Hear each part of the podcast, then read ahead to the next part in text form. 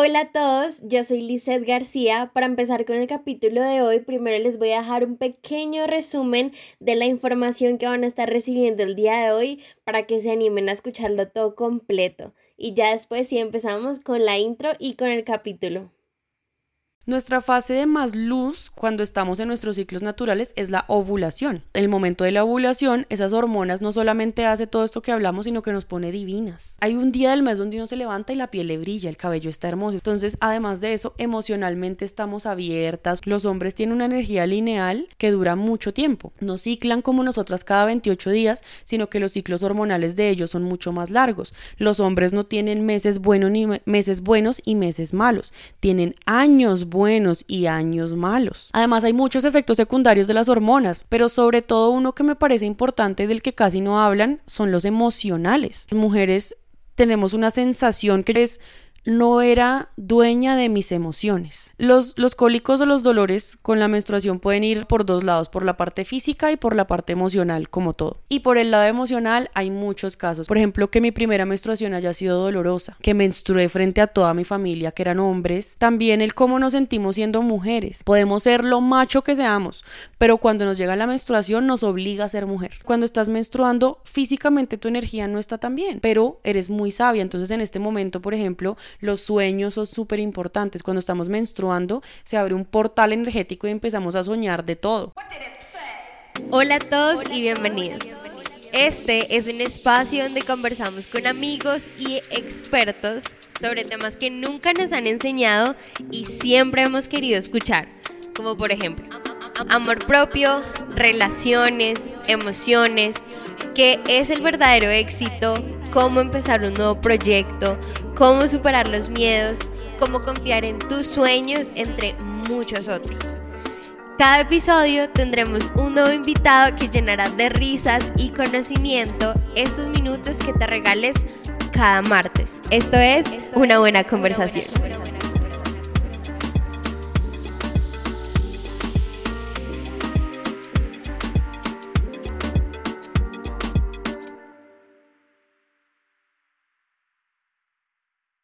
Hola a todos y bienvenidos a otro capítulo de Una Buena Conversación. El día de hoy vamos a hablar de por qué no se recomienda utilizar anticonceptivos hormonales. La mayoría de mujeres durante muchos años utilizan anticonceptivos hormonales como una manera eficaz y cómoda de controlar la fertilidad. Pero nosotras cuando buscamos anticonceptivos hormonales en internet, lo primero que nos aparece es la eficacia de estos métodos, pero no tanto las consecuencias que tienen en nuestros cuerpos a largo y a corto plazo. Puede que efectivamente sí estemos evitando embarazos, pero nos olvidamos de ver a qué costo estamos evitando estos embarazos y qué alternativas hay de estos que son los más comunes. El día de hoy vamos a aprender la relación entre las hormonas sintéticas, la ansiedad, la depresión, el manejo del estrés, de lo importante que es conocer tu ciclo. En este capítulo nos conoceremos mejor, aprenderemos cuáles son los pros y contras de los anticonceptivos hormonales. Realmente la idea es que nosotras empecemos a ser dueñas de nuestras decisiones, de que entendamos mejor qué es lo que estamos poniendo en nuestros cuerpos, que dejemos de negar nuestra parte cíclica cuál es la relación que tiene tu ciclo con el ciclo de la luna, sobre la parte energética de nuestro ciclo. Vamos a empezar a redefinir la palabra menstruación. A nosotras por muchos años se nos ha enseñado que nuestra menstruación es algo que debemos ocultar, que es algo que es sucio, que es algo que no debería ser parte de nosotras, cuando realmente es todo lo contrario. Para hablar de este tema en el capítulo de hoy tenemos una invitada muy especial. Ella es la doctora María Camila. Ya estudió en la Universidad del Rosario Medicina y luego hizo una especialización en terapias alternativas. Después de estudiar medicina, ella se acercó a los conocimientos de la medicina energética, la programación neurolingüística, las constelaciones familiares, la gestión de las emociones. Ella da talleres, da cursos, da consultas. Por si les interesa, tiene una página de Instagram muy profesional, muy bonita para que la vayan a visitar. Pero ella está el día de hoy con nosotros. Ella nos va a compartir toda esta información. Sé que les va a gustar muchísimo este capítulo. Muchísimas gracias por venir, bienvenida. Gracias, Liz. Me encanta hablar de estas cosas. Esto es de verdad lo que yo hago y lo que me llena el corazón. Entonces, gracias a ti por interesarte por estos temas y por invitarme a hablar hoy. Para comenzar, me gustaría abrir el capítulo preguntándote cómo hiciste tú para llegar a este tipo de conocimientos, toda nuestra parte cíclica y también cuál es tu historia con los anticonceptivos. Antes de estudiar medicina, cuando tenía 15 años, me diagnosticaron con ovario poliquístico. Mis menstruaciones eran súper largas y dolorosas y además irregulares. Pues al principio digamos que eso lo catalogamos como normal, porque somos todavía muy pequeñitas y no sabemos de eso, pero ya eh, a mí me llegó a los 11 años y a los 15 mi mamá ya dijo, pues aquí hay algo raro, mejor vamos a la ginecóloga a mirar qué está pasando por allá. Me hicieron todos los exámenes de sangre, la ecografía y la ginecóloga se sentó y me dijo, tienes ovario poliquístico. Yo no sabía que era eso, pero entonces me explicó, tienes unos quistes pequeños en los ovarios y eso es lo que está haciendo que tus menstruaciones sean así de dolorosas y así de irregulares. Y me dijo algo que puede que para muchas niñas de 15 años sea como bueno, pero para mí era muy importante y me dijo que no iba a poder tener hijos, que tener ovario poliquístico evitaba que yo pudiera tener hijos. Entonces me dijo, tómate estas pastillas, que son pastillas anticonceptivas, eh, y cuando quieras tener hijos por allá en el futuro, me llamas y hacemos un tratamiento de fertilidad. Después de eso, pues dije, ya, esto es lo que me tocó. A los 15 años uno no sabe mucho de nada. Entonces seguí tomando las pastillas anticonceptivas, ya cuando empecé mi vida sexual, pues ya fue, además de tratamiento, pues era también una protección contra quedar embarazada. Cuando ya entré a estudiar medicina, pues me interesé mucho en las clases de ginecología de qué era el ovario poliquístico y claro, pues me encontré que lo que me había hecho mi ginecóloga era cierto. El único tratamiento que se conoce para el ovario poliquístico son las pastillas anticonceptivas hormonales. Que además los nombres de las anticonceptivas son nombres de mujeres, ¿no? Hay una que se llama incluso para tener la cara más bonita, o sea, es el marketing de las pastillas anticonceptivas. Entonces me las seguí tomando y cuando me gradué de la universidad me fui a hacer mi rural y ya por cosas personales, tuve una crisis personal, dejé de tomar las pastillas, terminado con mi pareja y yo dije esto para qué, mejor dicho lo hice en un acto de esto para qué, si ya no tengo pareja, como de dolor profundo y después fue cuando me di cuenta, bueno, yo qué estaba haciendo con mi cuerpo. Entonces a raíz de esa crisis, de esa depresión en la que estuve, empecé a buscar toda esta información. Lo hice para mí primero, yo empecé a ir a terapia, empecé a buscar cosas como esto que puede ser, hice cursos de programación neurolingüística, de un montón de cosas y a raíz de esa crisis y de esa depresión que parecía lo peor que me había pasado en la vida, fue que encontré esta información. Y en una de esas apareció algo, círculo de mujeres y yo, pues vamos a ver qué es esto del círculo de mujeres. Fui a un círculo de mujeres y fue como si me abrieran los ojos a una cosa, una señora sentada hablando de los ciclos menstruales y de los ciclos de la luna y yo tomaba nota como si eso fuera agua para el sediento. Yo decía, ¿esto qué es? Nunca en mi vida me hubiese imaginado que eso era así. Y hablaban de los anticonceptivos y yo decía, bueno, como que eso reafirmaba la decisión que yo tomé de dejar de tomar los anticonceptivos y ahí fue cuando me di cuenta de todo lo que le había estado haciendo a mi cuerpo. Yo no dejé de tomar los anticonceptivos como una decisión consciente de me estoy intoxicando, sino por algo diferente y cuando me di cuenta fue como que estaba haciendo con mi cuerpo, estaba haciéndole mucho daño, ya definitivamente no quiero volver a tomar eso. Las farmacéuticas son súper inteligentes y entonces si llevas dos cajas desocupadas te dan otra y entonces te mantienen ahí toda la vida yendo y tomando pastillas, entonces mi menstruación ya estaba llegando cada mes. Todo parecía muy bien, pero yo tenía mucho miedo de ir a hacerme el examen. Y bueno, fui a hacerme el examen un año después de haber empezado con todo esto. Me acuerdo que fue un doctor súper buena gente, todo tranquilo, sí, el útero normal, el ovario derecho, tienes no sé cuántos, dos folículos, normal. Yo, ¿qué? Normal, normal. ¿Y el ovario izquierdo tienes? nada, normal. Tu ecografía salió totalmente normal. Yo me he atacado a llorar. Le dije a ese doctor, como señor, yo estoy más feliz que si usted me hubiese dicho que tengo dos meses de embarazo. O sea, yo salí feliz, estaba mi hermana y mi mamá, lloramos las tres. Como si es posible, ¿no? Después que te dicen que es una enfermedad que no tiene cura y que tienes que tomar medicamentos y que probablemente en el futuro tengas que hacer tratamiento de fertilidad, pues darme cuenta que sí fue posible lograr mi sanación sin pastillas, porque justo después de dejar de tomarlas, yo me hice el examen otra vez, seguía todo exactamente igual, entonces yo dije, pues estos 10 años de pastillas y no me ha hecho nada, pues qué es lo peor que puede pasar si empiezo a hacer esto alternativo y pues mi cuerpo se sanó, mis, mis ovarios están sanos, entonces ese es como mi acercamiento a los, a los anticonceptivos. Busqué anticonceptivos hormonales en internet, esto fue lo primero que me salió. Dice, los anticonceptivos hormonales son el método más eficaz de control de fertilidad y para evitar el embarazo.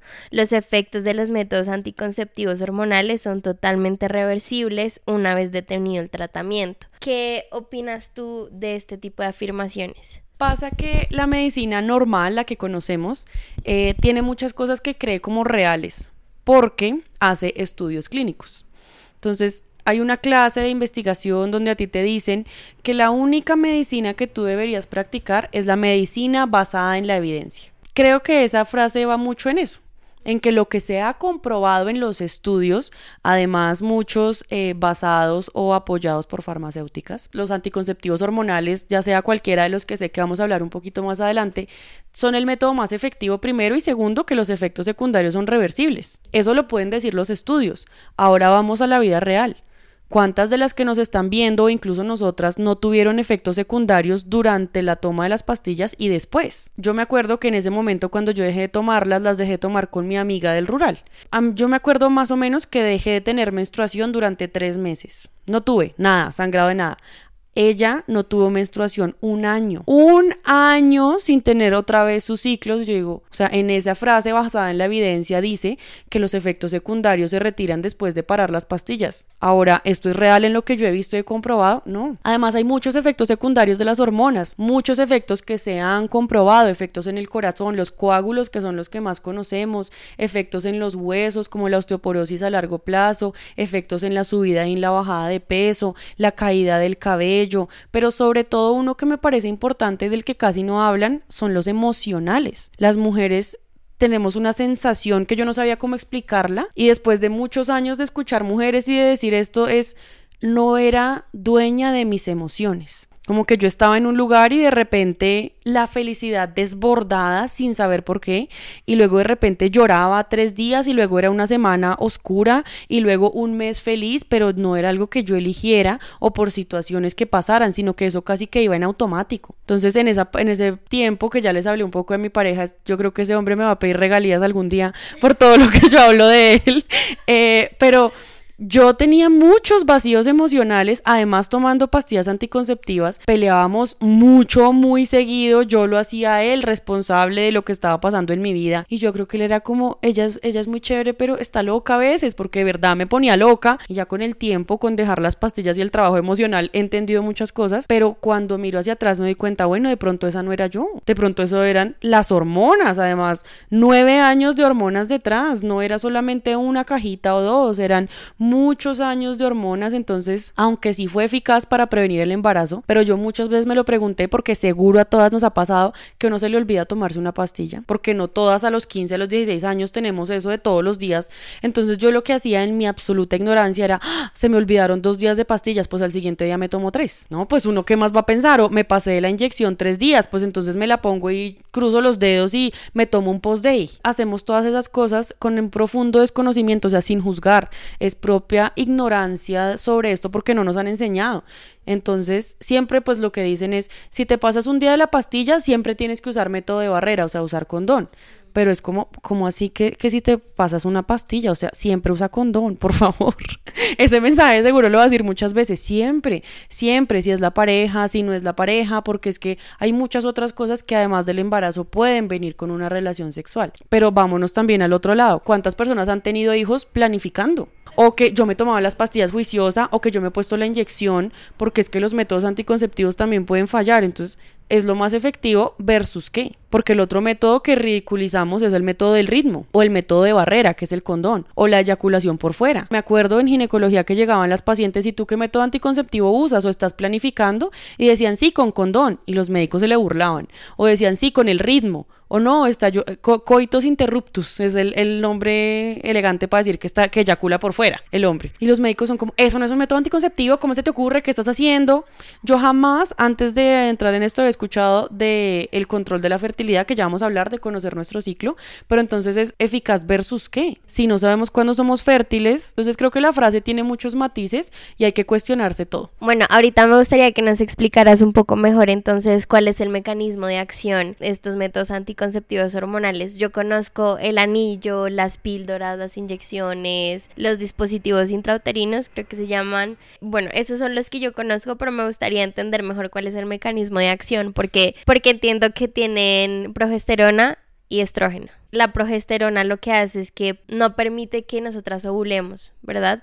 Me gustaría saber cómo, qué implicaciones tiene esto y cuál es realmente el papel del estrógeno, porque creo que ese es un poquito más confuso. Para responderte esa pregunta voy a hablar de cómo funciona el ciclo menstrual, ¿no? Porque si no si decimos, bueno, hay dos hormonas ahí que funcionan, pero es importante saber qué es lo que pasa dentro del útero. Entonces, el evento que nos hace fértiles durante nuestro ciclo menstrual es la ovulación. Unos días antes de la ovulación se producen unas hormonas en el cerebro. Esas hormonas dan la orden para que haya la ovulación. Van allá a donde nosotros tenemos nuestros ovarios, que son del tamaño de una almendra, o sea, esto pasa a nivel micro, y allá hay muchos óvulos dormidos. Eh, entonces estas hormonas llegan y dicen, bueno, ya va a venir la ovulación, empiezan a entrenar de 5 a 12. 5 a 12 óvulos, dicen listo, vamos, y empiezan a crecer. Estos óvulos inmaduros vienen en una cascarita que se llama el folículo. Cuando estos empiezan como a, a, crecer, se produce la primera hormona que es el estrógeno. El estrógeno actúa en los senos, por eso hay mujeres que antes o durante la ovulación dicen que tienen un dolor terrible en los senos, que no se los aguantan, es por el estrógeno.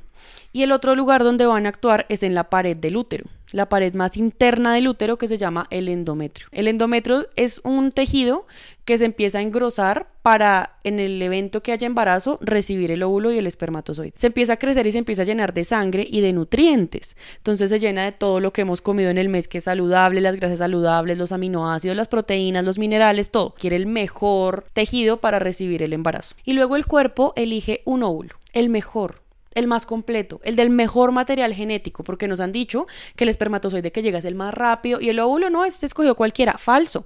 El mejor, el más lindo, ese es el que se escoge. Entonces el óvulo tiene que saltar a la trompa, tiene que hacer un salto de fe. Salta y llega a la trompa y ahí espera. ¿Cuánto espera? 24 horas a que llegue el espermatozoide. ¿Y por qué las mujeres entonces esperamos a un hombre tanto tiempo? 24 horas, nuestro propio cuerpo nos dice, 24 horas, lo espero ahí en la trompa, 24 horas. Esta primera fase del ciclo es la preovulación, todo lo que va para prepararse para el momento de la ovulación y la ovulación, que dura 24 horas. Todo esto es estrógeno. Después, cuando ya no hay embarazo, entonces el óvulo, el cuerpo lo reabsorbe porque en el cuerpo es muy sabio, el cuerpo lúteo que está allá adentro empieza a producir progesterona. La progesterona, ¿qué es lo que hace? Su nombre lo dice, progestación. La progesterona es la que cuida el embarazo cuando se sube naturalmente producida por el cuerpo lúteo. La progesterona se sube para ver que haya embarazo. Cuando el cuerpo se da cuenta, no, aquí no hubo embarazo, no subió espermatozoide, no sucedió absolutamente nada, pues entonces el endometrio se desprende. No es así traumático como en los memes que hemos visto que se desprende, nada, el cuello uterino se abre y la sangre que no se usó sale. Y esa es la menstruación. Entonces la menstruación no es sucia, ni cochina, ni nada, es una sangre maravillosa del cuerpo que no se utilizó, no es un desecho. Ya con la menstruación empieza un nuevo ciclo. Eso es lo que sucede en un ciclo menstrual sin anticonceptivos. ¿Qué hacen los anticonceptivos? Son dosis muy muy pequeñas de algo que se parece al estrógeno y de algo que se parece a la progesterona. ¿Qué es lo que pasa? Estamos en un estado así, porque la mayoría de esos que tú me nombraste, que son digamos de uso 21 días y se detienen 7. Las pastillas anticonceptivas son así. Tomas 21 días de exactamente la misma pastilla y hay unas que solamente traen 21 y te dicen para 7 o hay unas que traen 28 y las últimas 7 pastillas son azúcar. Básicamente son pastillas que no tienen nada. Esto pasa con las pastillas, con el parche, con el anillo, esos son los únicos que son cíclicos. Hay otros que tienen una carga muy alta de hormonas, la inyección y el implante subdérmico y el dispositivo intrauterino porque esos no hay manera de que tú puedas controlar la cantidad de hormonas que entran a tu cuerpo. Si tú te pones el implante, es una carga de hormonas así a tu cuerpo le llega todo y no se puede controlar. Por eso las mujeres que usan estos tres tipos de métodos tienen ciclos súper irregulares, que realmente no son ciclos, ya vamos a hablar de eso. Y aquí algo importante decir es cómo se producen las hormonas en el cuerpo. Las glándulas, que son las que producen hormonas, lo que hacen es que toman un poquito de sangre y sensan a ver qué cantidad de hormona ya hay en el cuerpo. Esta parte del cerebro sensa y dice, ya hay estrógeno o progesterona en el cuerpo y si ya hay, este el cerebro infiere que se está produciendo naturalmente en el útero y los ovarios. Pero eso no es lo que está pasando, es que estás tomando pastillas. Entonces no se produce esto. O sea, no hay entrenador de fútbol y como no hay entrenador de fútbol, no hay ovulación. Estos siete días que no tomas hormona, entonces el cerebro dice, ay, no hay hormona, hay que hacer algo. Entonces intentan ovular, pero no, no hay ovulación, pero entonces, ¿qué pasó? Miran a ver si hay endometrio, sí, hay un endometrio ahí como, como una cosa ahí que no es endometrio, sino que se engrosó un poquito, pero no tiene, como les dije ahorita, todo el agua y todas estas cosas maravillosas y los minerales, no, todo se confunde, el cuerpo está muy confundido, ¿qué está pasando? Esto que no es endometrio hay que soltarlo. Entonces se relaja el cuello uterino y sale el sangrado. Entonces hay mujeres que se alegran y dicen, ay no, me puse el, el implante y hace 10 meses no tengo un sangrado, qué rico, porque además le huimos a la menstruación como si fuese pues el castigo de Eva por lo que sea que haya hecho.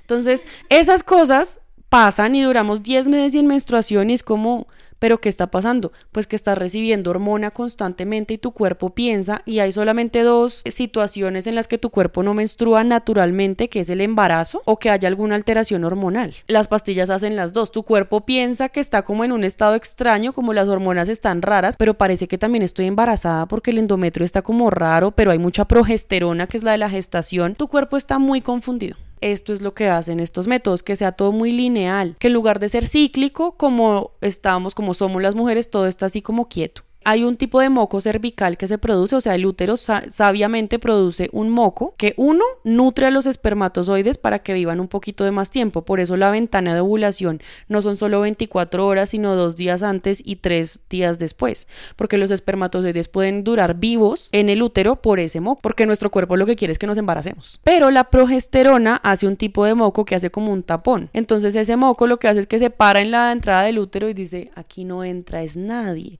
Y el que llega llegue a entrar, la progesterona hace que no se crezca el endometrio y además no hay ovulación, entonces por eso dicen que es el método más eficaz porque tiene las dos hormonas. Eh, aquí la pregunta sería si estas hormonas sintéticas que entran a nuestro cuerpo actúan de manera local, o sea, si solamente afectan ese proceso que queremos que se vea afectado o si empiezan a afectar otras hormonas, que imagino que sí, y si sí, cuál es la relación que tienen, digamos, con la depresión, con la ansiedad, también con la hormona estimulante, la tiroides. Entran al cuerpo y se van para todos lados, porque no tienen, es como, yo me preguntaba mucho cuando pequeñita, ¿cómo hacen las pastillas para saber dónde me duele?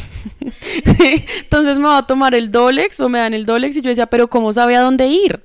Porque va exactamente, no, es que no sabe a dónde ir, bloquea todos los receptores de dolor del cuerpo. Si tú te tomas una pastilla muy fuerte para un dolor de espalda, te quita también el dolor de cabeza. Estas no son hormonas, hormonas, ya dijimos, estriol y la progesterona que tenga, entran a nuestro cuerpo y nuestro cuerpo dice esto qué es. A lo que más se parece es una hormona y las hormonas del cuerpo todas están conectadas, todas. A veces se confunde y puede que altere la tiroides o puede que altere la insulina o altera los ciclos menstruales. Entonces, eso es lo que hace. Al alterar los ciclos menstruales, altera todo en el cuerpo.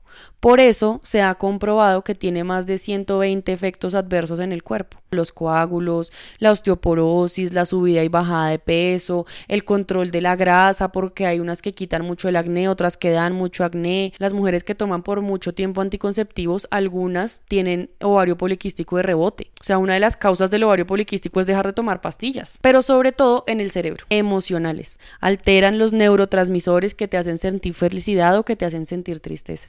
Mayoría de nuestros neurotransmisores están hechos para hacernos sentir felicidad. ¿Qué son neurotransmisores? Son unas sustancias que produce el cuerpo, como la dopamina, la serotonina, que seguro las han escuchado, o la adrenalina, que produce nuestro cuerpo para una acción específica. Esas nos hacen ser felices o estar en un estado de alegría. Y la depresión o la ansiedad, todo eso es simplemente que esas sustancias o no se producen o que cuando las células las van a coger no saben cómo se dañan los receptores. Las hormonas alteran también la producción y el ingreso a las células de los neurotransmisores. Y de eso muy pocos estudios hay, o si hay, muy pocos se conocen. Yo he tenido también que ver lo que sucedió en mi cuerpo después de tomar tantos años. En las montones de mujeres que me consultan ahorita, que me dicen es que tengo miedo, porque claro, no es normal dentro de la mente de las mujeres no tener menstruación. Y precisamente eso era lo que estaban pensando los científicos que crearon las pastillas anticonceptivas. Quitémosles los últimos siete días para que ellas sientan que tienen menstruación y que es normal. O sea, lo hicieron por nosotras, tan lindos ellos. Nos dieron menstruación para pensar que sí era, pero realmente no es. Entonces, afectan en general todo, todo, todo nuestro cuerpo y eso me, me sorprende mucho, por ejemplo, cuando yo hacía consultas que decían qué medicamentos tomas, siempre en la historia clínica, qué enfermedades tienes y esto, y cuando le preguntan a las mujeres qué, qué medicamentos tomas, ah, las anticonceptivas, y a veces los médicos ni las tenían en cuenta, porque es como si fuera algo inocuo, o sea, pensamos que es algo como, eso no le hace nada al cuerpo, eso es normal. Entonces ni siquiera lo tomamos en cuenta como que puede estar haciendo algo. Esto me hace preguntarme como qué tipo de consecuencias tiene que realmente si nosotras menstruamos es por deprivación de realmente no estar tomando las pastas, o sea, eso que tú decías de que estamos en un estado plano todo el tiempo, cuál es la importancia de tener ciclos, qué consecuencias tiene no no no tener estos ciclos, pero digamos que en todo sentido, no también la parte energética. Hay dos como cosas grandes, que una es la física y otra es la emocional o la energética. De la parte física, lo más importante es que no estamos produciendo nuestra propia progesterona. Hay muchos estudios que dicen que las mujeres que producen su propia progesterona hace que tengamos un factor protector para cuando lleguemos a dejar de ciclar o a la menopausia. Cuando llegamos allá y hemos producido nuestra propia progesterona en el cuerpo, tenemos más factores protectores contra la osteoporosis y contra los infartos. Ya por la parte emocional energética, las mujeres tenemos algo muy bonito y es que tenemos ciclos. No lo hemos visto así, sino es como que desgracia porque estoy menstruando y les explico un poquito de lo de las lunas que es algo que a mí me abrió los ojos y fue como, ¿qué cosa? Entonces, la luna tiene cuatro fases. Dos fases básicas que son la luna llena y la luna nueva. O sea, ¿hay luna o no hay luna? Y dos fases de transición. De luna llena, o sea, que se ve la luna a no verse, pues la luna está disminuyendo, está menguando. Y de luna nueva, o sea que no se ve en el cielo, a la luna llena está creciendo, o sea, creciente. ¿Cómo entramos nosotras ahí? Como ya conocimos el ciclo menstrual, entonces ahora vamos a ver cómo funciona ahí metido. Nuestra fase de más luz cuando, cuando estamos en nuestros ciclos naturales es la ovulación. ¿Y por qué? Porque estamos produciendo todo ese montón de hormonas, pero además, además nuestro cuerpo muy sabiamente nos da un montón de cosas para que quedemos embarazadas, porque otra vez nuestro cuerpo, como nuestra parte mamífera, lo que quiere es que tengamos un bebé, que nos reproduzcamos. En el momento de la ovulación, esas hormonas no solamente hace todo esto que hablamos, sino que nos pone divinas. Hay un día del mes donde uno se levanta y la piel le brilla, el cabello está hermoso, es como no me lo lavo hace tres días, pero está divino. Y las caderas anchas y los senos grandes, porque estamos listas para la reproducción. Entonces, además de eso, emocionalmente estamos abiertas, felices, dispuestas, tenemos mucha energía. Entonces, esta es la fase, que, eh, bueno, hay una mujer que habló de esto que se llama Miranda Gray, que ella es una señora del Reino Unido que fue la que hizo toda esta asociación en el siglo XXI, porque esto viene desde hace muchos años esta sabiduría. Entonces ella a cada una de estas fases le puso un arquetipo es decir, como una mujer que nos habita en ese momento. Entonces, un arquetipo es como algo que se repite mucho en el tiempo, por ejemplo, el bufón. En la Edad Media había bufones, ahora tenemos amigos que nos hacen reír. Entonces, es, un, es algo que, que se mantiene durante el tiempo. Este nombre es el de la madre, porque somos fértiles, pero además tenemos una energía súper magnética como la luna llena. Cuando hay luna llena, todo el mundo le toma fotos y las sube a sus redes sociales y uno se queda así en la ventana mirando porque es una energía magnética. Todo el mundo quiere estar con la luna. Y cuando estamos ovulando, todo el mundo quiere estar con nosotros. Puede ser física, emocional o sexualmente. Luego entonces estamos ovulando y bajamos a una fase que no nos gusta mucho, que es la preovulatoria. Entonces nos da muy duro la mayoría de las mujeres dicen es que la preovulatoria me da muy duro, antes que me llegue la menstruación yo quiero matar a todo el mundo, yo no me aguanto, me desespero. ¿Por qué? Entonces primero quiero que miremos aquí abajo la de la luna nueva. La luna nueva, la fase opuesta, es la de la menstruación. Cuando uno está menstruando no quiere hacer nada, quiere meterse bajo las cobijas a ver Netflix. Y hay mujeres que dicen, no, yo tengo un montón de energía. Las prueba que vean si eso es verdad, porque es que no lo han metido en la cabeza y entonces el marketing dice que la llegada no te dañe la salida y tómate estas pastillas para que no te duele duela y que no se vea y entonces esto, es, em, el tampón y la toalla y la sangre azul, es como evitemos esa fase. En nuestro cuerpo nos sentimos cansadas porque menstruar gasta mucha energía. Entonces estamos bajitas allá en la luna nueva, oscuras, guardadas. Entonces, ¿qué pasa? Que estar en esta fase tan alta y tan luminosa y llegar a esta muerte, a esta fase tan horrible, cuesta un montón. Uno sabe que va para el hueco y lo está viendo y cuesta mucho. Entonces, esta fase se llama la hechicera, que la hechicera es como una bruja, pero joven. Entonces la hechicera tiene mucha magia, pero cuando no sabe usarla, cuando está empezando a hacer sus hechizos, se equivoca mucho y se siente muy mal y se deprime muy fácil. La fase de la premenstruación.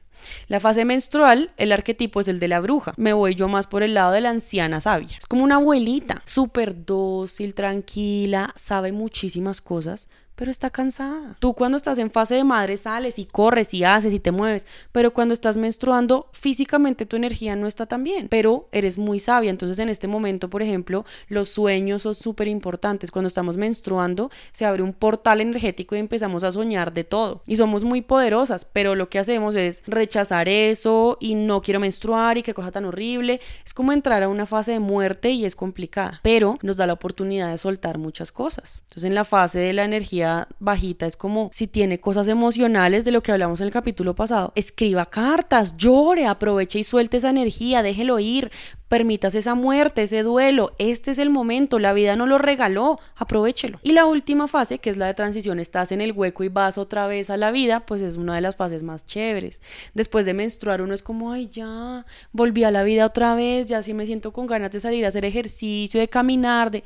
Esta es la fase de la doncella. Doncella es esa de la energía más jovial, ¿no? O es como una niña, también algunas le dicen la fase de la niña, que es como tienes mucha energía y tienes muchas ganas de correr y de hacer y es la fase preovulatoria. Estamos llenas de estrógeno. Entonces en estas dos fases, creciente y llena, estamos taqueadas de estrógeno y en menguante y nueva estamos llenas de progesterona. Entonces miren esto tan bonito como se da y cómo el mundo mismo nos da la oportunidad de hacer esta transición y de morirnos para volver a renacer. Entonces esto me lleva mucho a una palabra que es la impermanencia. Nada nunca es estático, todo va cambiando y esto también funciona con las estaciones. En Colombia no hay estaciones, pero en invierno las cosas se mueren para volver a nacer. En la primavera todo es lindo y maravilloso, en el otoño se está muriendo, pero en el otoño podemos ver hasta una cosa hermosa. Los árboles naranjas es como que lindo, pero dentro de nosotras es que desgracia.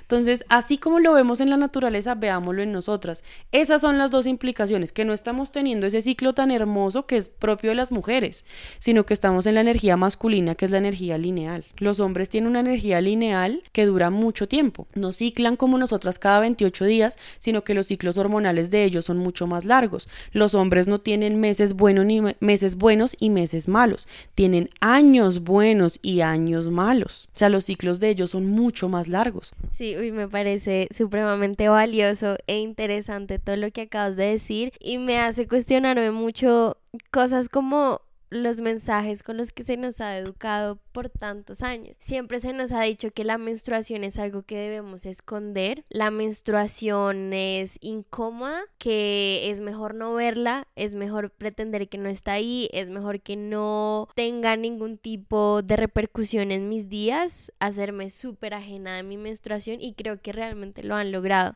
Han logrado que las mujeres no nos sintamos identificadas con nuestra menstruación, que nosotras no conozcamos nuestro ciclo, que no veamos esto como parte de nuestro cuerpo, que realmente siempre queramos como que eso no está ahí.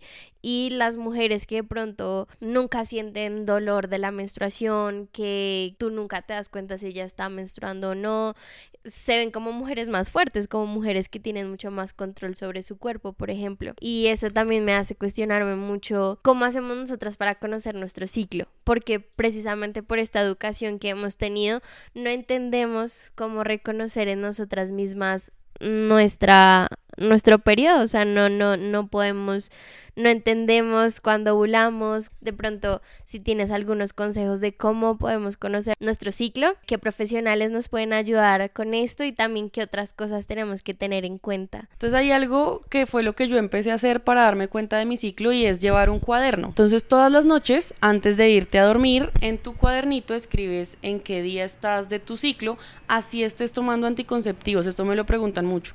Ay, así esté tomando anticonceptivos, ¿lo puedo hacer? Sí, sí lo puedes hacer. Si tu plan es dejar de tomarlos, sí.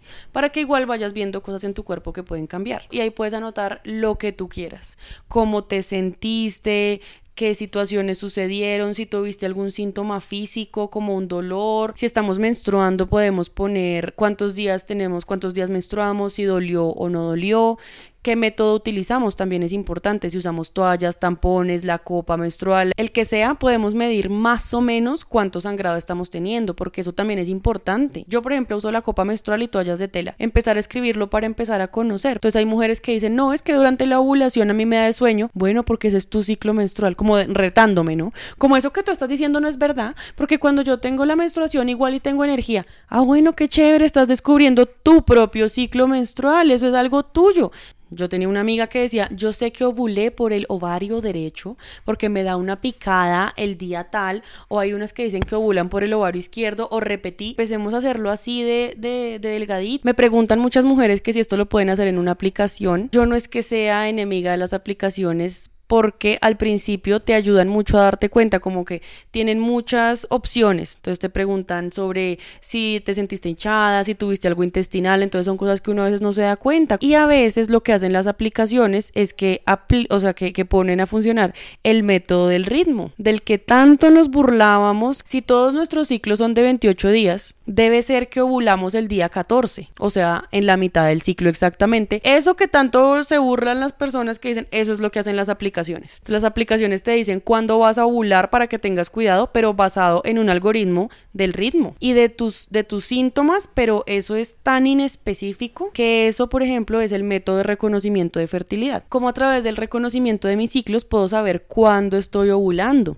Y si sé cuándo estoy ovulando, puedo saber exactamente qué días del mes. Si no quiero quedar embarazada, pues no tener relaciones sexuales de penetración sin protección durante los días de la ovulación porque hay muchas maneras de tener relaciones sexuales, no siempre implican penetración. Creo que tal vez utilizar las aplicaciones como que nos quita un poco de responsabilidad al momento de conocer nuestro ciclo, como que, ah, bueno, pongo la aplicación y bueno, ella sabrá, ella se hace cargo de eso. Y también es interesante que la primera vez que yo utilicé una aplicación para llevar, para conocer mejor mi ciclo, me preguntaba cosas que yo nunca pensé que yo me tenía que preguntar, me decía cuál era mi nivel de energía, si había dormido bien, si no, bueno, todo lo que tú mencionas y yo decía, no sabía que esto realmente hacía parte de mi ciclo. Respecto a la otra pregunta que me hiciste de qué profesionales nos pueden acompañar, hay, sí los hay, sí hay médicos graduadas que nos hemos formado en esto, sobre todo mujeres, que estamos acompañando desde esta visión integrativa.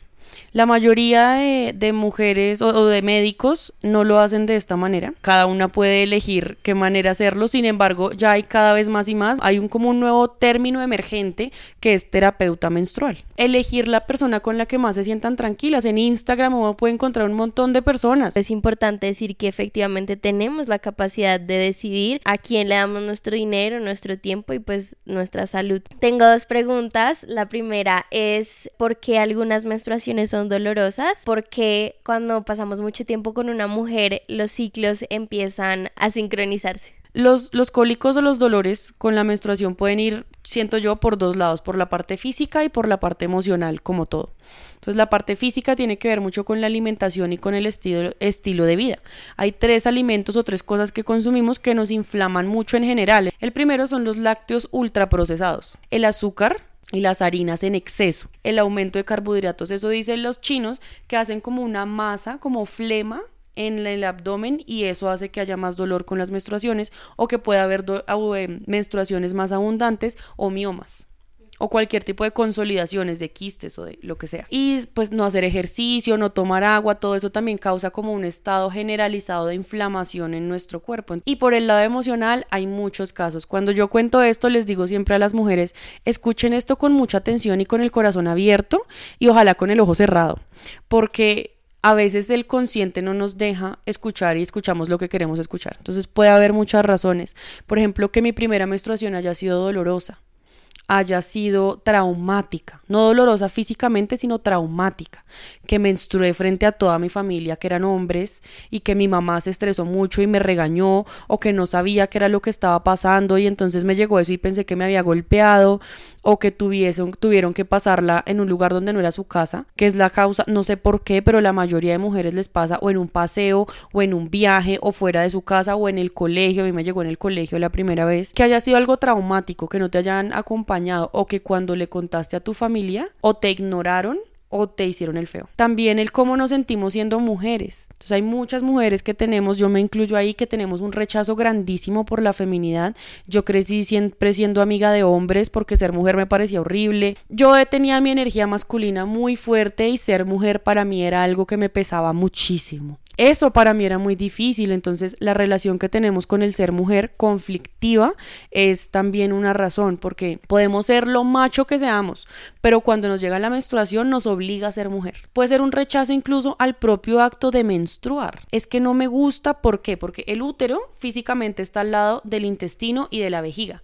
Es decir, que cuando menstruamos cabe la posibilidad que tengamos síntomas relacionados con el intestino o con la vejiga, o que tengamos diarrea o estreñimiento, o que nos den ganas de orinar a cada rato eso causa un rechazo con la menstruación en sí, o que te hayas manchado ya después de haber tenido tu primera menstruación frente a otras personas y que haya sido humillante y que tuvo un accidente y que eso también. Preguntémonos aquí todas qué es lo primero que pensamos cuando vamos al baño y nos vemos o la mancha en, el, en la ropa interior o nos limpiamos y vemos sangre. O que hayas visto otras mujeres con menstruaciones dolorosas. Eh, por ejemplo, yo tengo una hermana mayor y pues mi mamá y entonces un momento a otro, un día al mes era como no, es que Annie está, enferma como que está enferma. Entonces en mi cabeza menstruar era una enfermedad. Puede que pase alguna de esas cosas y no lo hemos aceptado. Hay mujeres que tienen la energía masculina tan puesta y tan yo soy, yo hago, yo soy una berraca que nunca se han dado cuenta que es que eso tiene mucho que ver con sus ciclos y con su rechazo a ser mujer. No es que no te guste ser mujer,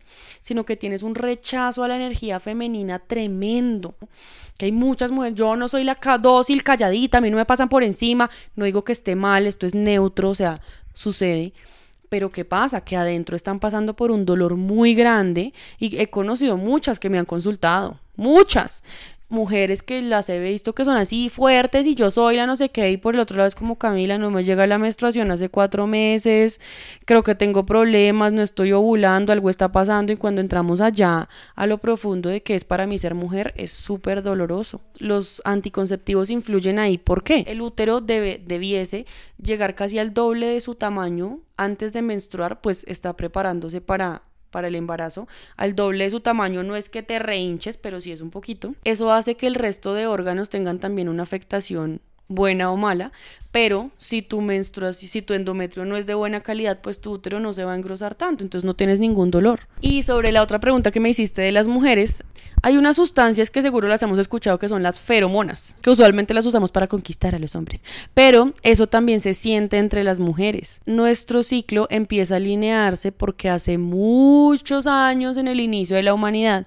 las mujeres nos sentábamos en círculo a menstruar todas al tiempo durante la luna nueva. Esto que yo les cuento de las lunas es real, solo que ahorita no pasa eso. ¿Por qué? Porque también el ciclo se regula con los receptores de luz en nuestros ojos. Claro, cuando no había luna en las noches, o sea, estaba totalmente oscuro, el cuerpo sabía que era momento de descansar. Todas las mujeres menstruábamos en luna nueva y nos sentábamos juntas a compartir historias sobre ser mujer, sobre traer a los hijos al mundo, las parteras, sobre... Hay una, una serie en Netflix muy bonita que se llama La tienda roja, que es como una serie larga, tiene allá ya su historia egipcia de amor metido, pero la, la, base de la serie es muy bonita, que es las mujeres nos reuníamos y hablábamos y eso es parte del mamífero también.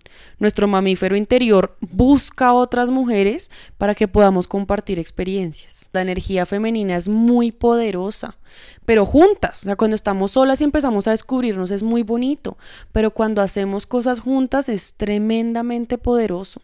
Entonces, es como ambas cosas, yo creo, el, compartir con mujeres desde la parte emocional y desde la parte energética, nuestro cuerpo siente que hay otras mujeres y que menstruar es un vínculo que nos une.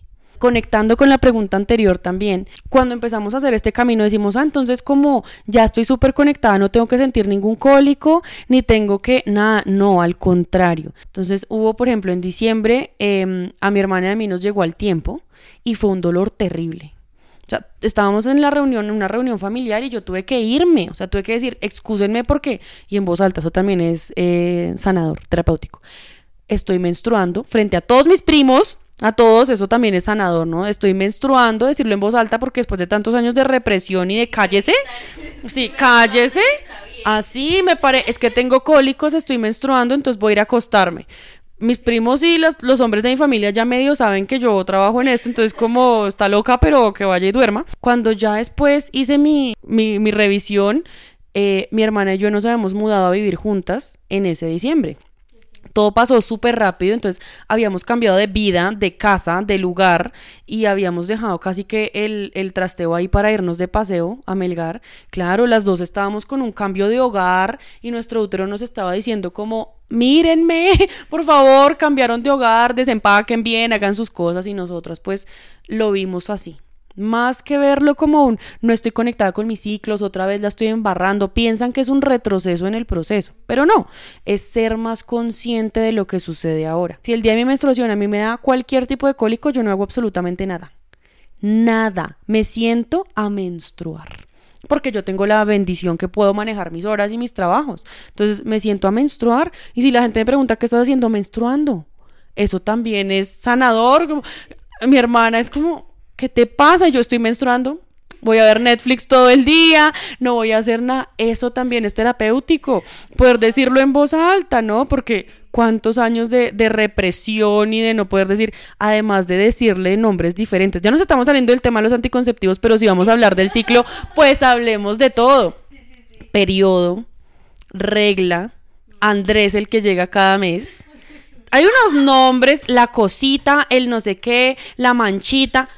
Bendito Dios, digámosle menstruación. Incluso hay muchas mujeres que conocen todo esto y le dicen luna, me llegó mi luna.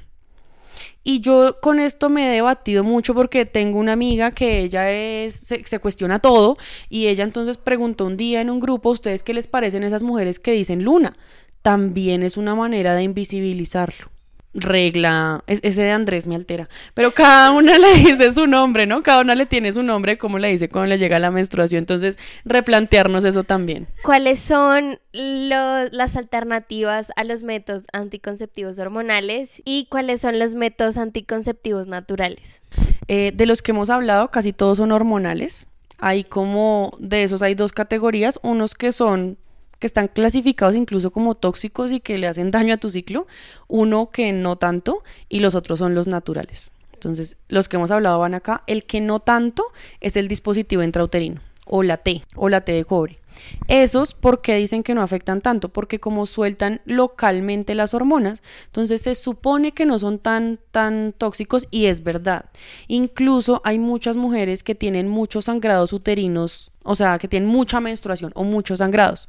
Cuando tienes miomas o por alguna razón el sangrado es mucho, que duran meses sangrando y no se les encuentra razón y hacen el trabajo emocional y definitivamente no lo encuentran, así como hablábamos en el capítulo pasado, si tienes un dolor de cabeza terrible y no estás pudiendo hacer tu trabajo emocional, pues tómate una pastilla.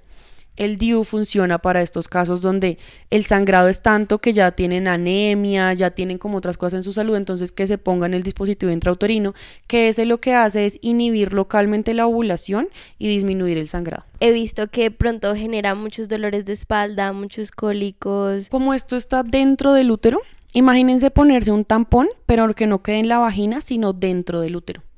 Es un dispositivo, es chiquitico, es un procedimiento ginecológico, eh, te, lo, te lo meten por la vagina, jalan una cosita y queda puesto dentro del útero y quedan unos hilos por fuera del útero para que cuando vayan a sacarlo lo puedan jalar de ahí. Esto está dentro de nuestro útero, o sea, energéticamente es un bloqueo, pero físicamente pues tiene muchos efectos adversos, igual que cualquier cosa. Los voy a decir y si tienen de uno es que salgan corriendo a quitárselo, porque me pasa mucho, sino que conozcamos que como todo tiene efectos adversos. Si el DIU se mueve puede perforar el útero. Si el DIU se mueve, puede producir un sangrado muy, muy grande. Si tienes una infección vaginal que no te tratas, por los hilos del DIU pueden subir al útero y te puede dar una infección en el útero tiene tanta carga hormonal que puede causar lo que tú dices, el dolor de espalda, los dolores en la menstruación también terribles porque es algo que está dentro de ti.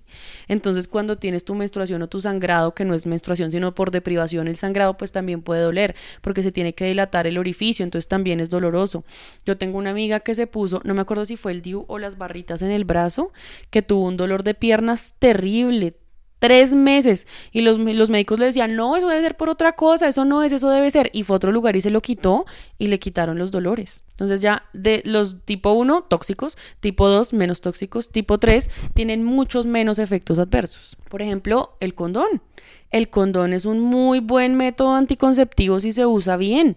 Condón para hombre y condón para mujer. Si no conocen los condones para mujeres, vayan a una tienda, a una sex shop por internet se pueden pedir los condones para mujeres, existen y muy bien utilizados tienen una eficacia también del 99 algo por ciento, también es útil, unido con otro método, unido a otro método anticonceptivo que es el último que voy a hablar que para mí pues es, es como el más importante. Otros métodos, por ejemplo, hay un, un compuesto líquido que son los espermicidas, que de pronto los hemos escuchado, que son como líquidos que matan los espermatozoides.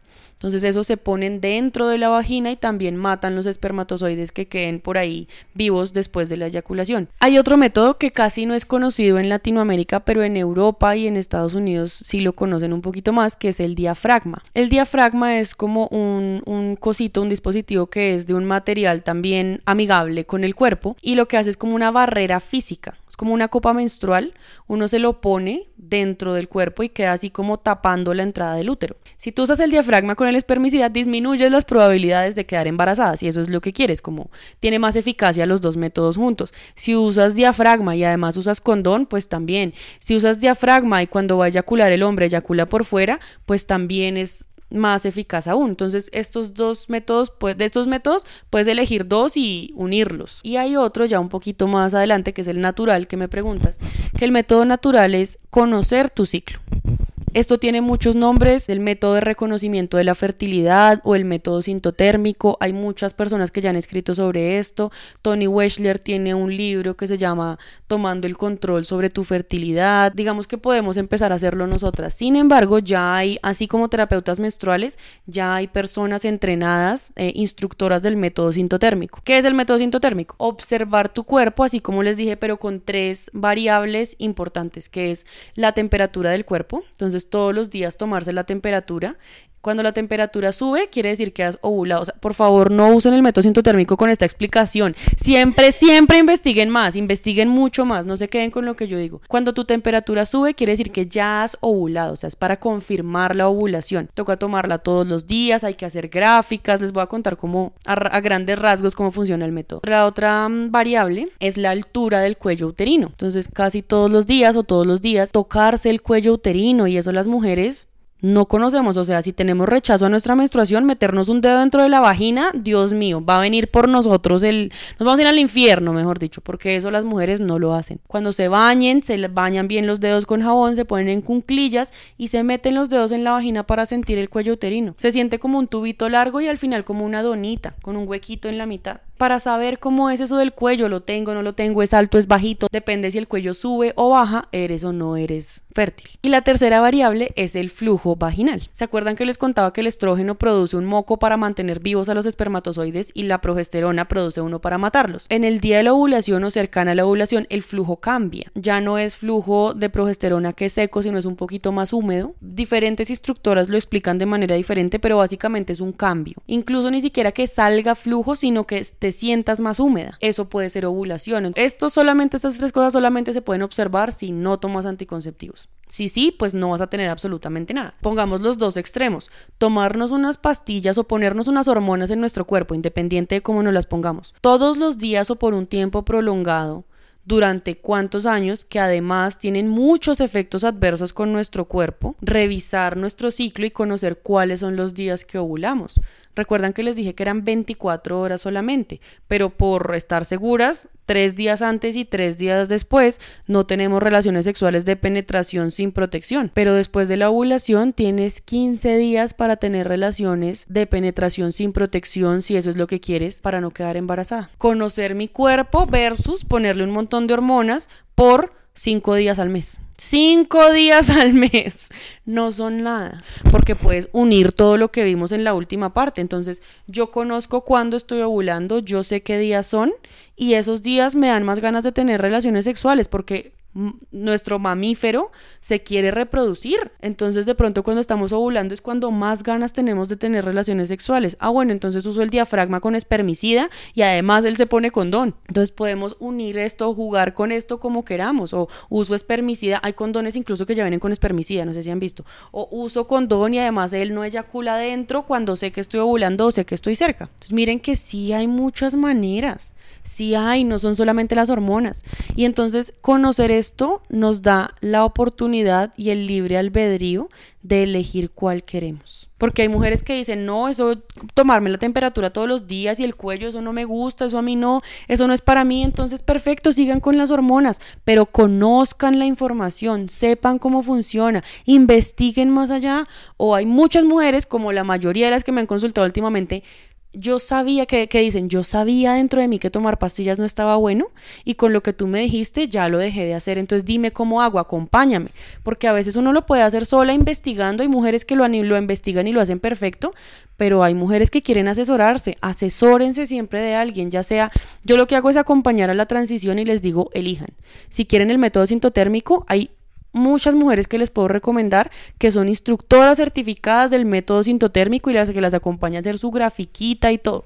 Yo lo hago como una unión de todas estas para conocer mi ciclo y como mi método anticonceptivo, pero cada una puede elegir. Bueno, pues muchísimas gracias. Yo creo que ya con esto podemos concluir el capítulo. De verdad que estoy muy agradecida porque creo que esta es información supremamente valiosa. Nos ayuda en muchos, muchos, muchos sentidos. Entonces estoy muy agradecida porque estés con nosotros, porque, porque nos hayas compartido toda esta información. Si a ustedes les interesó lo que hablamos en este capítulo, la doctora María Camila ya ofrece talleres y cursos y consultas para que estén súper pendientes de, de esto. Si quieres, cuéntanos un poco cómo son tus talleres y tus cursos. Y primero, no, pues gracias a Tilis por invitarme porque estos temas son súper importantes y a mí me encanta hablar de esto. O sea, si no me callas, yo podría hablar horas de estas cosas, de verdad.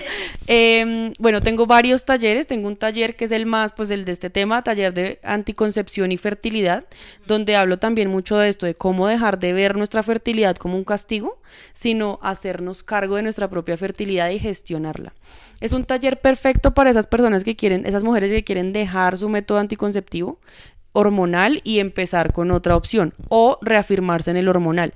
Muchas personas toman este taller en pareja me dicen, ¿puede mi pareja ver las clases? Pues, claro, traiga a su pareja para que se informe y conozca el ciclo. Entonces, ese es un taller, ese viene con una asesoría mía porque solo ver la grabación del taller uno se queda corto a veces. Entonces, después que ven el taller, nos reunimos y me hacen todas las preguntas que tengan. Tengo otro taller de dolor con la menstruación donde explico todo esto y qué maneras emocionales y físicas podemos ayudarnos. Tengo un taller de ovario poliquístico también para conocer cómo funciona, cómo es el diagnóstico, si estoy bien diagnosticada y tratamiento natural, emocional y físico.